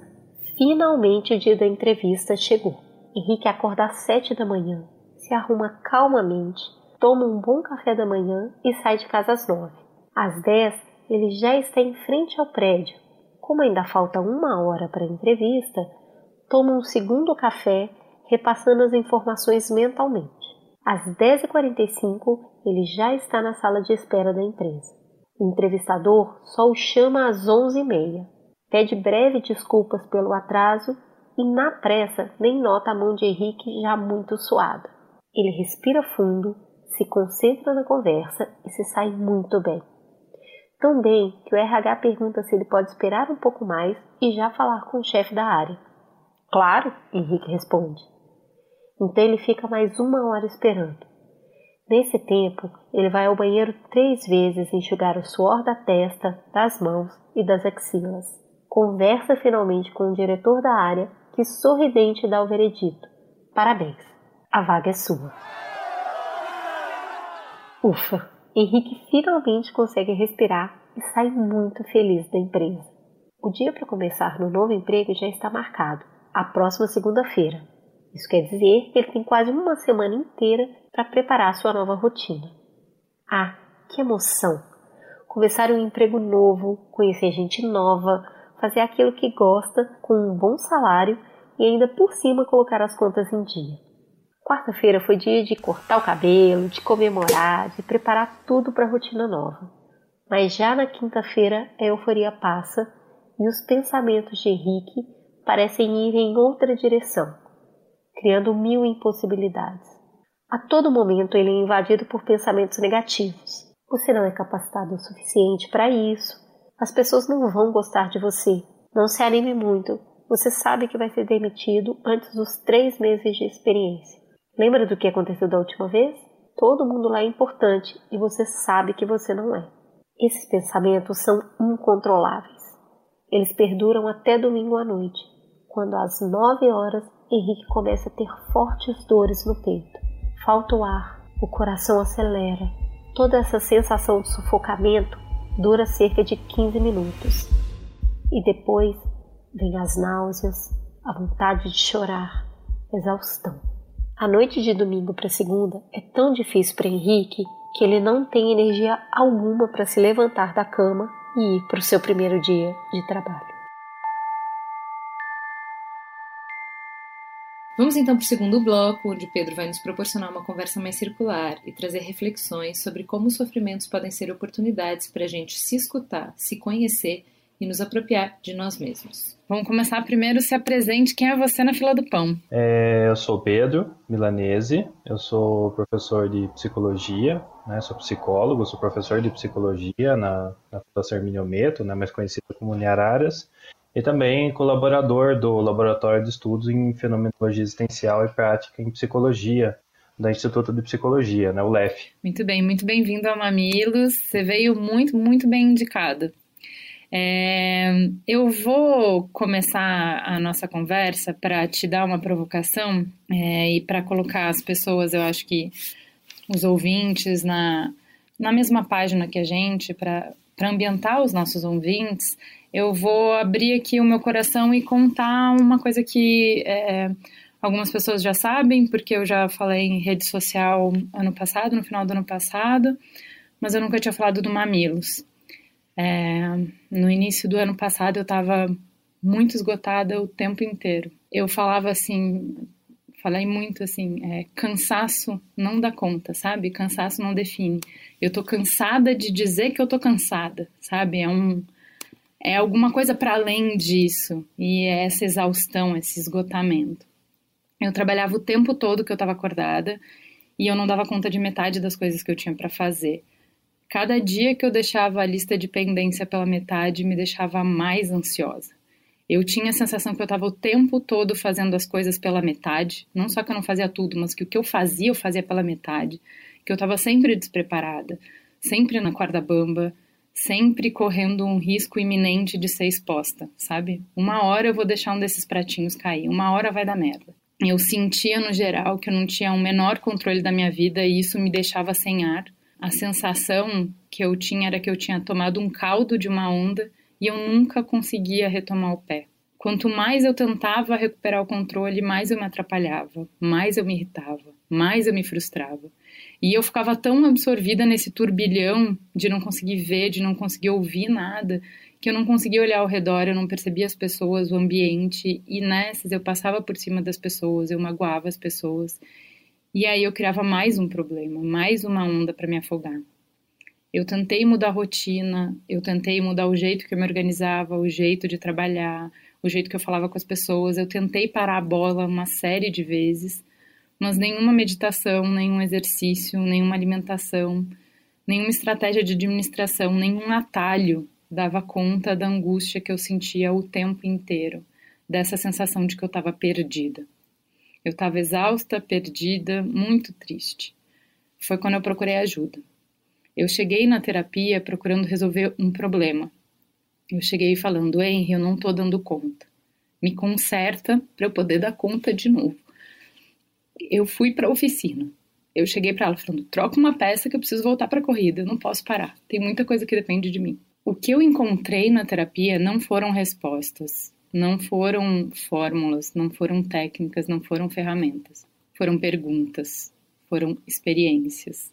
Não foi uma régua clara para mostrar o que é certo, aceitável e bom, para eu entender o que estava quebrado, mas foi um acolhimento profundo foi um interesse genuíno em entender como é o meu jeito de ser no mundo e que implicações esse jeito tem para como eu sinto e vivo o que acontece comigo ao meu redor. E aí eu conto tudo isso porque depois que a gente já conversou um pouco num bloco muito didático que explicou muito bem para a gente conseguir entender os fenômenos, o que, que acontece, por que, que acontece, eu queria que a gente fizesse uma conversa agora um pouco menos objetiva, um pouco menos pragmática, é, um pouco mais provocativa. E aí a primeira pergunta que eu te faço, Pedro, é qual é o problema com a solução? Se a gente para para pensar, né, vamos, vamos pensar algumas, algumas situações, né? Então, bom, é, às vezes eu tenho um problema que as coisas não estão saindo do jeito como eu queria, ou eu tinha algo de qual eu gostava e agora não tenho mais, ou né? E aí a gente vai começa a chegar numa dimensão de problemas que ela vai ela vai denunciando, né, que que às vezes um problema ele está indicando que algo não está legal, né? Ou seja, que algo não está saindo da forma como eu esperava, né, de que aquilo que eu imaginava que deveria ser, né, ou que aquilo como as coisas têm sido, né, ao longo do tempo, é, já não está sendo mais, ou e que está mostrando que, que, que, as coisas vão mudar, né, que ah, talvez aquilo não seja diferente, né. Então, o problema ele marca de certa forma uma ruptura e a solução seria uma, uma talvez, né, na, na num pensamento mais comum também, né, a solução seria aquilo que daria continuidade, né, a, ao modo de vida, a continuidade, aquilo que se espera, né, aquilo que se está buscando, né. Tanto quando você fala, né, que você a ideia, né, que você tinha quando você foi para terapia, que você estava indo para uma oficina para consertar, né, quer dizer, me, me, joga de volta, né, me põe de volta no jogo, né. Qual que seria então o problema das, das de se buscar soluções, né? Bom, primeiro eu acho que dá para dizer, né, não tem problema nenhum buscar soluções, né? A gente acho que a gente tem que, na medida do possível, fazer isso mesmo. Mas às vezes, quando um problema insiste, ou ele vai tomando uma proporção muito grande, né, da ponta que não tem solução, a gente não encontra uma solução, talvez o modo que a gente deva olhar para ele não seja a solução nesse sentido de continuar a caminhada de onde a gente parou. Mas talvez seja olhar para o problema justamente como um problema, né? Quer dizer, quando há, uma ruptura, né? Quando o cotidiano, a atividade que a gente estava fazendo, né? A perspectiva, a expectativa que a gente tinha é quebrada, a gente tem também nesta quebra uma oportunidade né, de experimentar um cotidiano diferente, uma atividade diferente, de rever valores. E dá para a gente fazer uma, uma, um pensamento assim bem, bem talvez bem concreto para trazer, né? Para que algo novo se dê, precisa ter espaço aquela, aquela história, né, de que aquilo só é possível crescimento quando não há mais cabimento, né? Quando, quando não tem espaço, né, a gente não consegue, nada de novo pode se dar. Então, é, um sofrimento, muitas vezes, ele vai marcar uma travessia, né? E aí a intensidade do sofrimento vai mostrando quão incerta é essa travessia. Né? Então, por isso que não cabem soluções. Quando a gente fala de solução, a gente já sabe o que a gente quer final né, do processo de solução. Quando a gente está falando de travessia, a gente está se lançando para chegar a um lugar que a gente não tem certeza. Né? O, o futuro, né, no sentido mais radical, como aquilo que está por vir, ele está aberto no seu sentido mais, mais, mais, mais radical mesmo. Né? Então, assim, algo está vindo, eu não sei exatamente o que é, eu também não sei exatamente como vão ser as coisas né? Mas é isso que me cabe. Ah, você deve conhecer esse texto que falava justamente isso, de uma travessia, né? É de uma pessoa que está numa margem, ela está indo para outra margem e fala desse momento do, do meio, que é quando você não consegue mais enxergar um lado, quando você não consegue mais enxergar o outro, quando você não tem mais referência. E eu acho que é, é, é muito forte essa, essa imagem mental que, que casa muito com o que você está falando, que é no momento do sofrimento, no momento que você está na travessia, no momento que você perde o referencial, qual pode ser, no meio do oceano, o seu referencial? Tem que ser você, passa a ser você. Então, o sofrimento, nesse, é, sob essa perspectiva, é um momento, uma oportunidade singular para que a gente se escute, se, é, se sonde, se, se pesquise para se conhecer de novo, para se entender de novo. Faça perguntas que dentro da nossa rotina a gente deixou de fazer, ou que a gente acha que já tem a resposta, mas que talvez as respostas tenham mudado. Então, é interessante quando a gente abre caminho na vida, abre espaço na vida, para que o sofrimento não tenha que ser silenciado e nem resolvido, para que a gente possa viver o sofrimento, para que a gente não precise voltar para algum lugar. Eu acho isso lindo. É, queria que a gente falasse um pouco sobre uma outra questão que a Cecília até abordou, que eu achei super interessante. Ela fala que a pessoa ansiosa ela sofre de uma distorção cognitiva, então o cérebro não consegue é, enxergar a realidade como ela é. Mesmo que a pessoa tente entender, mesmo que ela saiba que está superestimando o risco ou a ameaça, isso não adianta porque a gente está falando de outro mecanismo que não está no alcance do racional, da lógica, que está fora do, do nosso controle. Que outro caminho existe que não esse que a gente aprendeu tanto a, a confiar que é o do racional, que é o do entender as coisas? Essa questão é talvez é a questão que eu, eu faço, acho que todos os dias que eu trabalho, né, como psicólogo, né? Porque é uma questão que muita gente também se faz, né? É, eu costumo falar assim, nem tudo é uma questão de eficiência, né? Porque às vezes a eficiência ou a lógica não cabe. É, muita gente chega assim, eu sei tudo que eu tenho que fazer, eu não consigo fazer. Né? Assim, tem tudo para estar bem, mas não está bem, né? E eu não sei o, o que que não está bem, né? Então, o que, que eu faço, né? Então, e às vezes é tal ponto assim, eu não sei nem procurar. Até gostaria de deixar um podcast, um livro, né? Um, alguém falando, né? Qualquer lugar que seja sobre sobre isso que eu estou sentindo, mas eu não sei nem como nomear isso, né? E aí, né? Assim, como que a gente como que, né, quais são outros caminhos, né? Eu gosto de fazer, tentar um, um caminho um pouco maior, né, aqui. Eu falo que, né, a, a, poesia, ela sempre nos salva. É curioso como, quando você me lançou esse tema, né, eu fui reler algumas coisas, né, para trazer tudo um pouco mais próximo, né, tá tudo um pouco mais aqui comigo. E tinha um poema, né, do, do Manuel de Barros, que não parava de ecoar em mim, né? Curioso como quem acabou me salvando, né, foi Manuel de Barros, né? É, é um poema que eu, eu gostei e gostava muito dele, gosto muito dele, né? E alguns anos atrás, depois de um ano bem difícil de trabalho, uma colega, né, que é a Cristina Lopeglo, me, me, me presenteou um livro, né, que chama Exercícios de Ser Criança, que tem esse poema, que é o menino carregava água na peneira. O menino carregava água na peneira. Tem um livro sobre águas e meninos. Gostei mais de um menino que carregava água na peneira. A mãe disse que carregar água na peneira era o mesmo que roubar um vento e sair correndo com ele para mostrar aos irmãos. A mãe disse que era o mesmo que catar espinhos na água, o mesmo que criar peixes no bolso. O menino era ligado em despropósitos. Quis montar os alicerces de uma casa sobre orvalhos. A mãe reparou que o menino gostava mais do vazio do que do cheio. Falava que os vazios são maiores e até infinitos. Com o tempo, aquele menino, que era cismado e esquisito, porque gostava de carregar água na peneira, com o tempo descobriu que escrever seria o mesmo que carregar água na peneira. No escrever, o menino viu que era capaz de ser noviça, monge ou mendigo. Ao mesmo tempo, o menino aprendeu a usar as palavras, viu que podia fazer peraltagens com as palavras e começou a fazer peraltagens. Foi capaz de interromper o voo de um pássaro botando ponto final na frase. Foi capaz de modificar a tarde, botando uma chuva nela. O menino fazia prodígios, até fez uma pedra da flor. A mãe reparava o menino com ternura. A mãe falou: Meu filho, você vai ser poeta. Você vai carregar água na peneira a vida toda. Você vai encher os vazios com as suas peraltagens. E algumas pessoas vão te amar pelos seus despropósitos.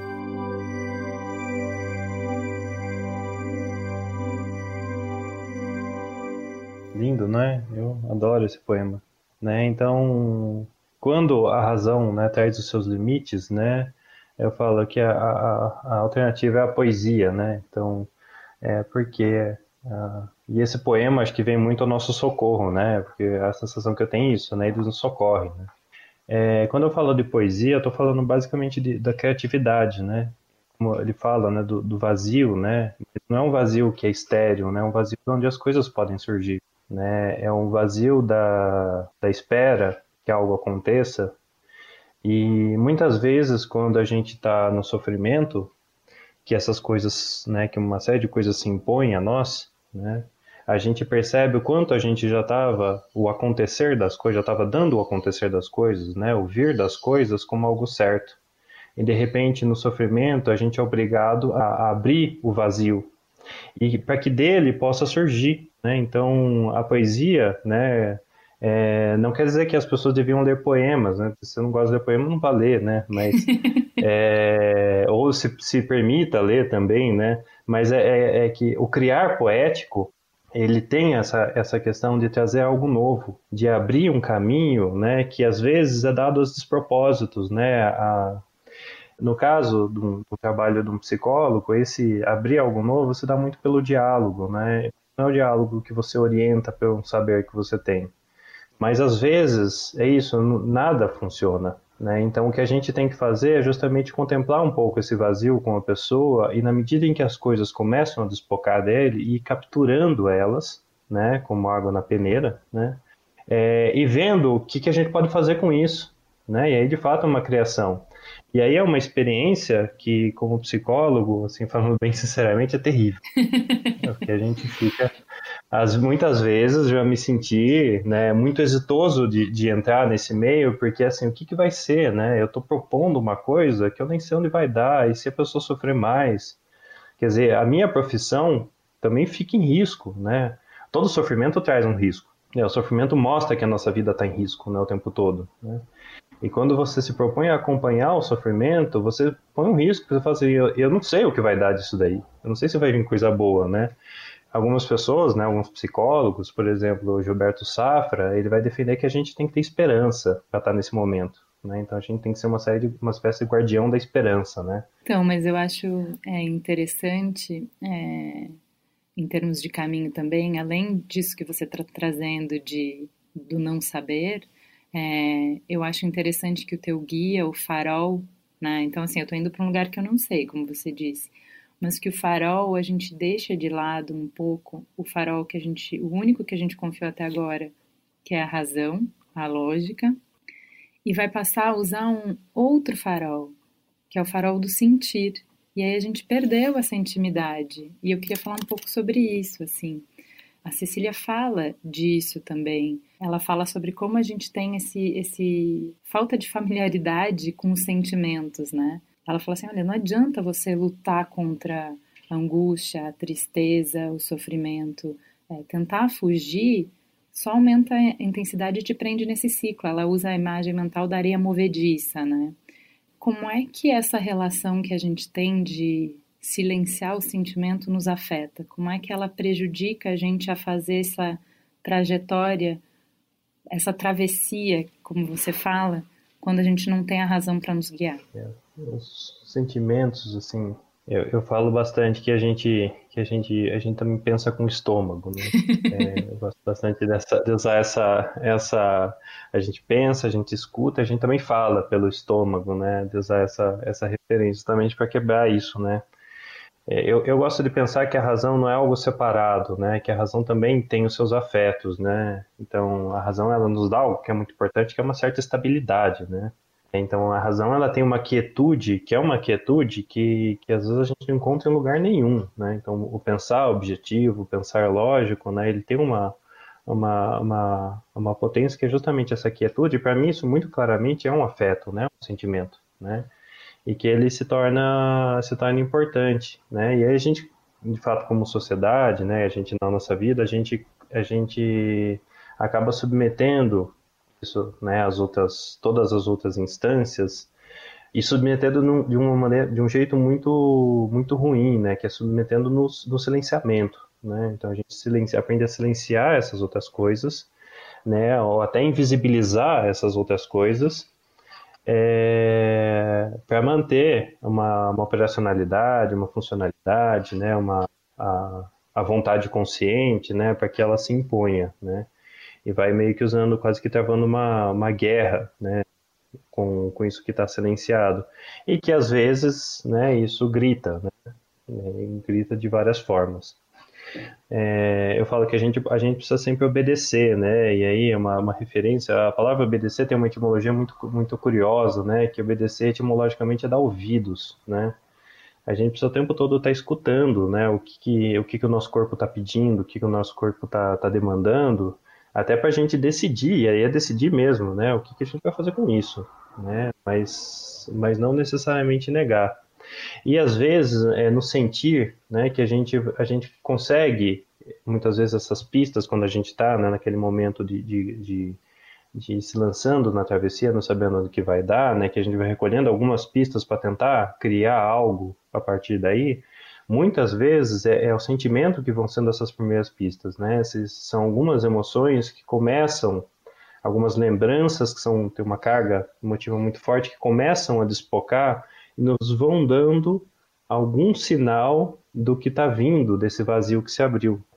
Né? Então, a atenção aos, aos sentimentos, né, ela vai ser importante principalmente nesse sentido, porque quando tudo falha, é, assim, o corpo, ele ainda está ali, né? Enquanto a gente está vivo, ele está ali, então ele está o tempo todo. A gente, às vezes, precisa, isso que foi silenciado por muito tempo, a gente precisa conseguir se deter para escutar, né? E às vezes a gente, a gente, eu falo a gente porque eu também me incluo nisso, é um, é um processo complexo, né? A gente não, não, não consegue entender, né? É, a gente percebe que algo está sendo dito, mas a gente não consegue entender, então a gente precisa se demorar naquilo que será que isso está dizendo, né? Então e às vezes precisa, é um processo que pode levar algum tempo, né? E vão, vão dando tentativas, né? E é curioso que quando a gente entende algum, então acho que é isso que estava acontecendo, chega a algum entendimento, também é um sentimento, né? Um sentimento que parece que tudo se encaixa, né? É, então é, é, é ele acaba sendo uma grande, uma grande pista, né? De como que a gente de, de, como que a gente pode pode seguir diante disso que está se abrindo. Então eu acho eu acho interessante essa esse embate porque não é um ou o outro, né? Mas é interessante porque uh, você tem uma situação em que você explode ou você não deu conta ou você e aí o, o foco tá no não não era isso que era para ter acontecido. Eu projetei uma coisa, eu esperava uma coisa, eu queria uma coisa e aconteceu outra.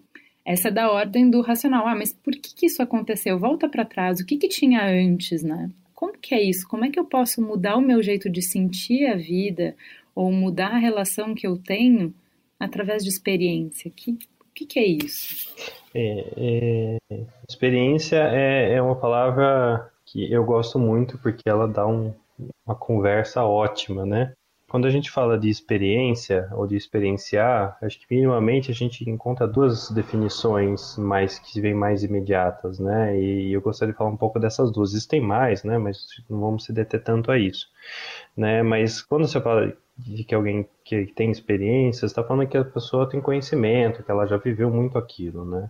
Que é, é bem diferente de você sabe, de quando você fala que alguém tem bastante conhecimento. A experiência geralmente denota um certo fazer que também implica um conhecimento, mas tem uma referência, vamos dizer assim, ao passado, né? E, e o passado é uma fonte de experiência, né, para muita gente, né? Então, quando a gente está né, pegando esse, esse, essa cena que a gente que a gente colocou aqui, né, de que a gente criou aqui, é, contemplando algo que está tá por vir, que a gente não sabe exatamente o que é, se a gente olha para o nosso passado, a gente vai perceber que isso não é novo. Isso não é necessariamente uma situação inédita. Que essa questão do controle, do planejamento, ela nem sempre foi 100% efetiva. Né? Se a gente olha para o nosso passado, pelo menos no meu, muito claramente, teve muita coisa que eu planejei que deu errado, teve muita coisa que aconteceu no meio do caminho que eu não esperava e mudou tudo. É, enfim, a gente vai contando que a vida tem tanto atropelo né? E como que a gente foi remendando essas coisas e foi constituindo coisas bacanas a partir daí, né? Experienciar tem a ver também com, com encontrar a si mesmo na sua própria história. Uma outra definição, né, de, de experiência que geralmente vem comum, né, vem mais comumente, é de experimenta como experimentar, provar algo novo, né? Então vou, vou fazer uma experiência, vou fazer um esporte radical, vou fazer uma aventura, né?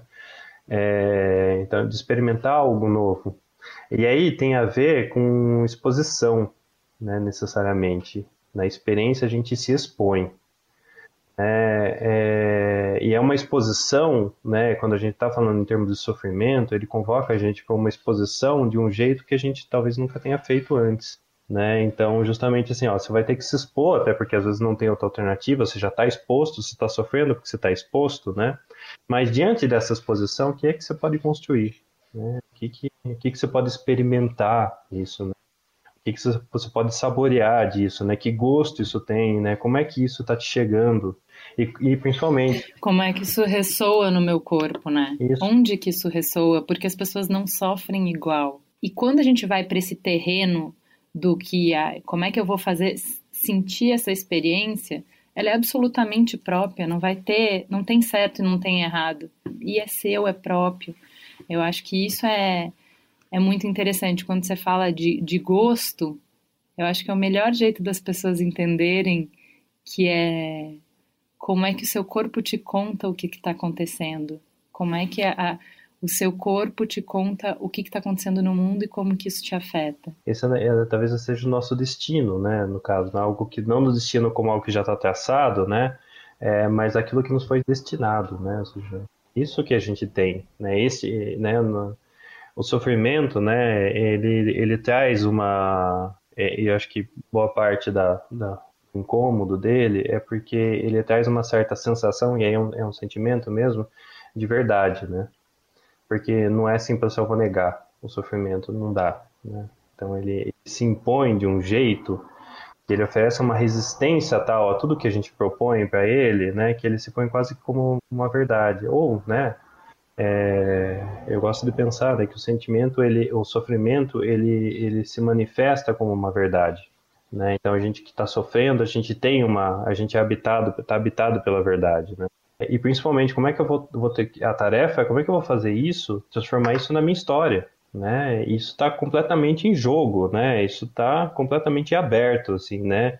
É, então, se você tem um, um, os heróis são aqueles que, que, enfrentam um grande problema e um grande sofrimento e conseguem tirar algo bom, né? Ele se torna herói, né?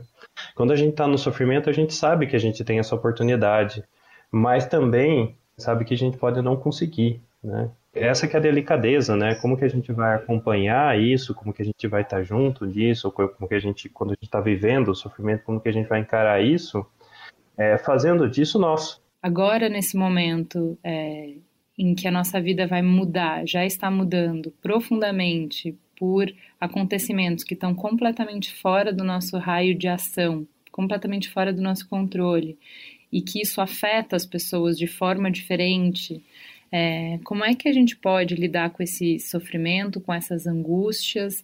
Como é que a gente pode olhar para isso como uma oportunidade? Que oportunidade que existe aí? O que, que a gente pode fazer nesse momento? É, talvez, né, é um pouco o que a gente pode fazer, e eu acho que a gente tem minimamente duas direções, né, que estão se apresentando, né, é, de tentar restabelecer a vida como era antes, né? Mas aí correndo um risco, porque é um alerta, né? De que essas coisas que estão acontecendo estão ligadas ao modo como a vida era antes, né? Ou então, né? É, é acolher ou, e se abrir para uma proposta outra de ser, né? E para que seja uma decisão, e aí acho que é um processo de decisão mesmo, né? A palavra decisão, ela marca uma cisão, né, de, de um antes e depois, né? Então, de, de, reorientar o rumo, né, e aí criar critérios ou não, né, como, que, como é que isso vai se dar, é, de decidir para onde que a gente vai, né? Talvez, né, assim como no sofrimento, é, também o nosso destino, né, de para onde a gente vai, ele está em questão, né? Como na travessia lá que, que você citou, que eu imagino que seja do Michel Serres. Isso. É, no momento do, do meio, né, da travessia, você pode ir para qualquer direção, né? Então você tem que tomar uma decisão. Se você volta, se você vai para uma margem, para outra, então é um momento de parada e, e o momento de parada ele, ele, vai ser fundamentalmente um momento de decisão. Então é, vamos terminar. Eu queria que você falasse quais são é, os recursos que existem disponíveis para que as pessoas possam ter esse acompanhamento, para que elas possam fazer essa travessia é, com a ajuda de alguém. Então a gente tem, tem existem iniciativas que estão que estão sendo sendo tomadas, né, por muitos psicólogos, algumas algumas comunidades de, de cuidado aí no, no sítios do campo da saúde mental que têm oferecido algum tipo de suporte online para as pessoas, né? Então você consegue encontrar no próprio Conselho de Psicologia, né? Tem, tem feito muitos movimentos nessa nessa direção. A gente está isolado, mas ainda, né? A tecnologia permite que a gente ainda mantenha uma certa uma certa comunidade de cuidado saber que alguém pode me escutar já me tira um tanto da, do isolamento, da solidão. Enfim, no final, né, é, é, a gente que fica no sofrimento, mas também no fundo a gente sabe que nem que a gente queira, a gente não está sozinho, né? É, eu acho que tem isso de de consolador o que a gente está passando, porque a, a Esther Perel fala isso bem bonito, assim de como a invenção da privacidade, que é um conceito novo, não é uma coisa que sempre existiu na história da humanidade, ela quanto mais a gente foi alargando o conceito de privacidade, mais a gente foi eh, ampliando a, as nossas ilusões de que os problemas que a gente enfrenta são particulares, são nossos, são muito únicos, né? Quando na verdade eles são partilhados, né? E eu acho que o que tem de consolador é, nessa pandemia, nesses desafios todos que a gente está vivendo, é que a gente sabe que é compartilhado. Claro que cada um de uma maneira, claro que com especificidades, mas a gente está vivendo ao mesmo tempo e a gente sabe que do outro lado tem milhões de pessoas que estão passando pela mesma coisa. E existe algum conforto aí. Lembro de uma imagem, uma ilustração que eu acho muito interessante, que é falar assim: todos nós somos sós. Você nasce só, você morre só. Cada um de nós tem um barquinho. E ninguém pode entrar nesse barquinho. A gente vai atravessar pela vida sozinho. O que a gente tem é a gente. Mas apesar disso, quando o mar está muito revolto, é um consolo ver a luzinha dos outros barquinhos e perceber que tem vários outros barquinhos fazendo a travessia com a gente, é, enfrentando as mesmas dificuldades com a gente. Então, acho que esse consolo a gente tem também no final. A gente não está sozinho, a gente está juntos e a gente pode tirar força desse estar junto, né? Pedro, eu queria te agradecer muito. Foi muito legal a conversa, muito bonita, muito inspiradora. Gostei também. Vamos então para o farol aceso? Farol aceso. Vamos começar com a dica da Cecília. Ih, tem várias coisas. Mas tem algumas coisas Por importantes. Favor. Eu acho que assim, o documento da Organização Mundial de Saúde, eu não encontrei tradução dele, não sei se tem, mas foi um documento que eles publicaram há poucas semanas atrás falando sobre os cuidados com a saúde mental durante o período de pandemia.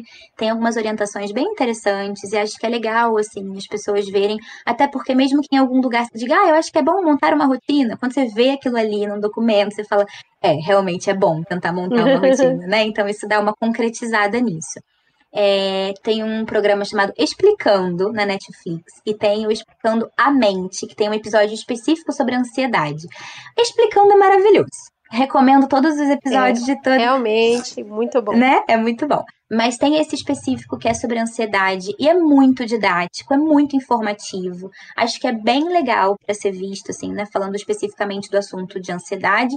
E a gente podendo olhar para o episódio, a gente consegue também extrapolar e entender o quanto os nossos mecanismos de ansiedade estão mais ativados, né? Nesse momento de, de pandemia. E outra coisa que eu acho muito importante, aplicativos de meditação escolha o que faz mais sentido para você. Assim, eu, o meu favorito é o Headspace. Eu sou apaixonada pelo Headspace, mas ele só tem áudios em inglês. Eles até criaram um aplicativo com instruções e menu em português, mas os áudios não estão em português, então não adianta muita coisa. e aí, quem gostar, quem preferir, né, em português, é, tem alguns aplicativos legais, tem o Meditopia, tem o Zen App, também é legal, tem o Lojong, tem alguns aplicativos que são interessantes, e a meditação é muito poderosa para a saúde mental. É, não precisam ser meditações longas, a gente está falando de meditações de 5, 10, 15 minutos, as mais longas são 20 minutos de meditação. E se você conseguir colocar isso na sua rotina duas, três vezes por semana, isso já pode ter impactos neurológicos. A gente tem respostas físicas no cérebro, visíveis em exames, assim. Então é um impacto muito positivo, muito poderoso, que eu realmente recomendo no ritmo possível, começando com três minutinhos, cinco minutinhos, fazendo na hora que der, tá tudo bem, sem cobrança. Mas podendo colocar isso aos pouquinhos na rotina, o impacto pode ser muito grande. Então, é uma coisa bem positiva. Pedro, e o que você indica? Eu tô numa, numa pegada um pouco mais biográfica, assim, né? Até porque tem a ver com algumas coisas que eu tô estudando. Então, de livro que eu tô lendo, já comecei, retomei várias vezes, mas é um livro que tem me feito pensar bastante. É o Tete a Tete, da Hazel Hawley, que conta a história é, romântica, né? A história do, do relacionamento da Simone de Beauvoir do, e do Sartre. É, o filme é um filme, o filme Hannah Arendt, né, é um filme alemão que conta a cobertura dela da, no julgamento do Eichmann em Jerusalém. E a série, essa nem tanto biográfica, mas uma série que eu gostei muito, né, é o Merli. E você, Ju? Vou indicar a série Afterlife da Netflix. Ela é super curtinha, são só seis episódios, tem uma temporada só. É, a segunda temporada vai começar, acho que mês que vem. É, ela é escrita, dirigida e protagonizada pelo Rick Gervais. É, na série, ele é um jornalista ateu, sarcástico, progressista. Ou seja, é o tipo de gente, não é mesmo? É, qual é a história? A esposa dele morre, é, ele ficou casado 25 anos, muito bem casado, eles eram muito apaixonados, nasceram um pro outro, tinham uma vida super legal juntos. E a dor do luto faz ele perder a vontade de viver. Ele fica completamente consumido pela raiva e pela amargura. E isso leva ele para um lugar de se eu não quero viver, por que, que eu deveria ser simpático com as outras pessoas? Se eu nem me importo comigo mesmo, entendeu? Tipo, se coisas ruins acontecem para pessoas boas, tanto faz, né? Foda-se, eu vou fazer o que eu quiser. E aí ele começa a ser um escroto, que é o estado natural do Rick Gervais, né? Ele apenas empresta pro personagem o seu estado natural. Cara, a série como escape é maravilhosa.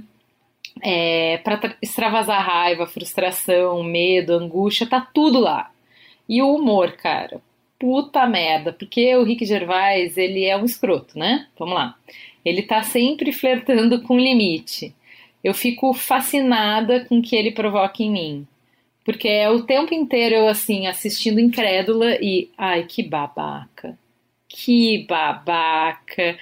Mas quando eu menos é, percebo, eu tô gargalhando. Ontem eu tava rindo tão alto, tão alto, que o Merigo veio pro quarto porque ele falou que eu ia acordar as crianças que estavam no outro quarto, sabe? Eu não lembro de quanto tempo que eu não ria assim. É, então, assim, é, é muito boa para rir, mas não é só de riso.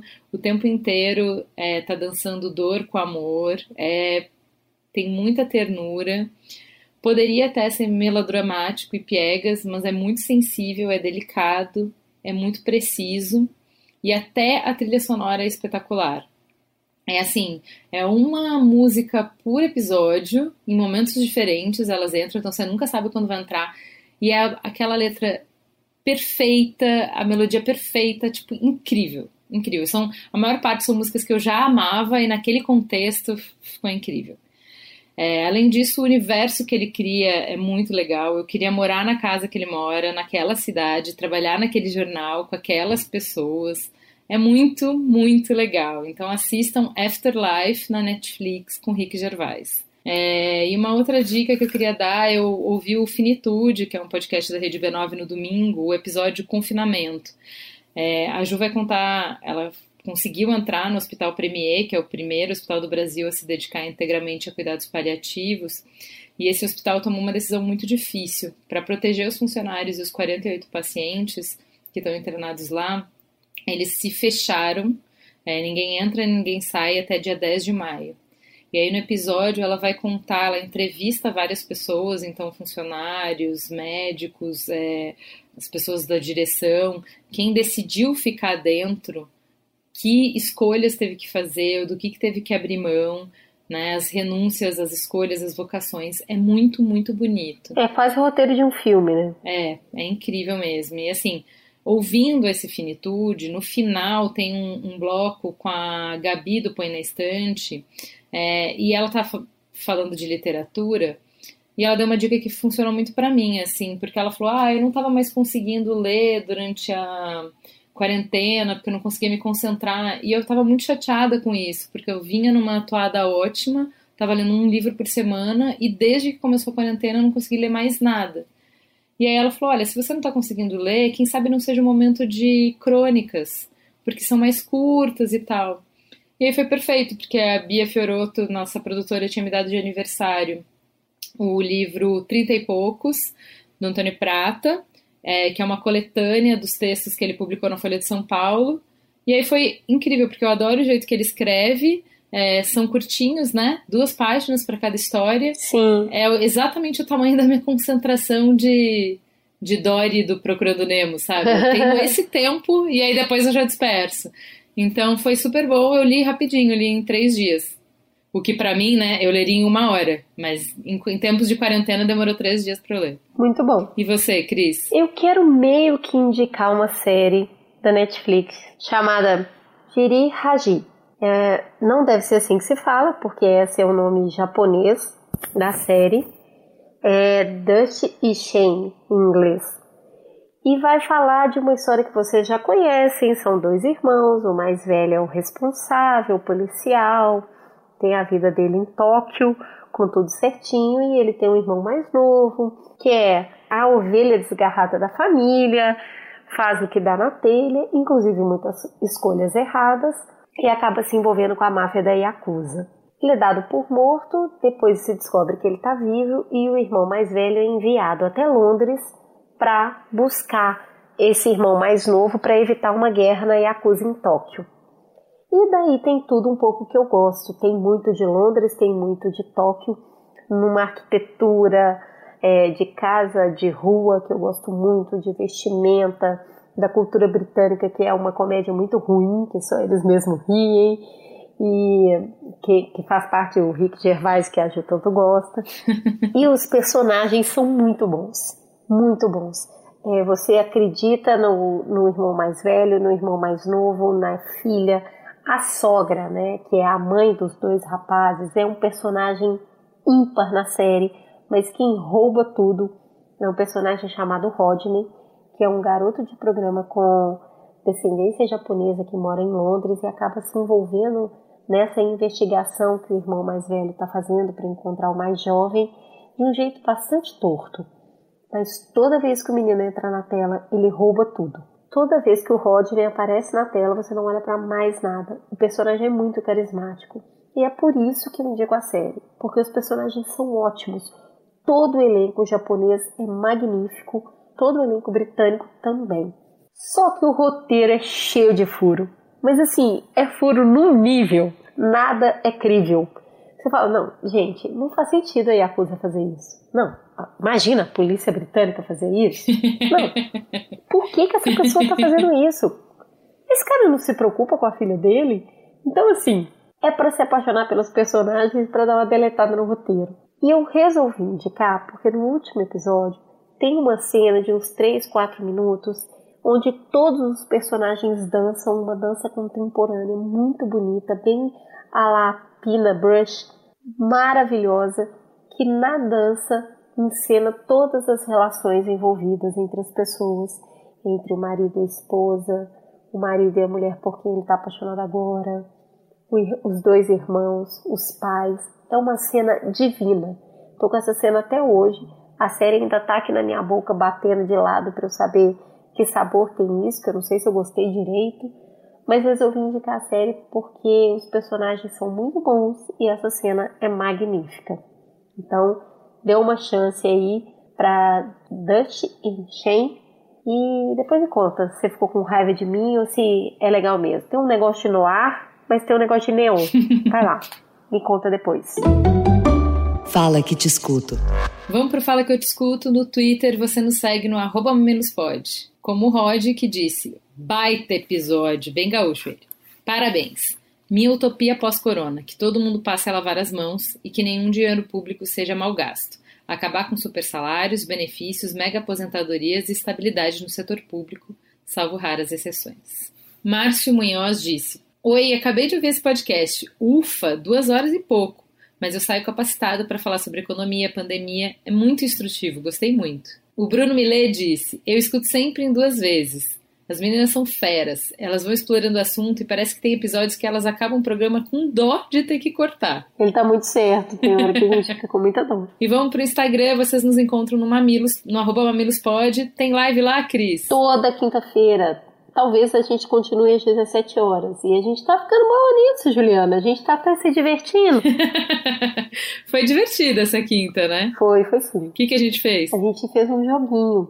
A gente ficou contando. Ah, olha isso, né? Pessoas em quarentena fazendo joguinhos na internet. Mas a gente perguntou para as pessoas questões com, é, muito significativas, como: qual de nós vocês acham que leem mais?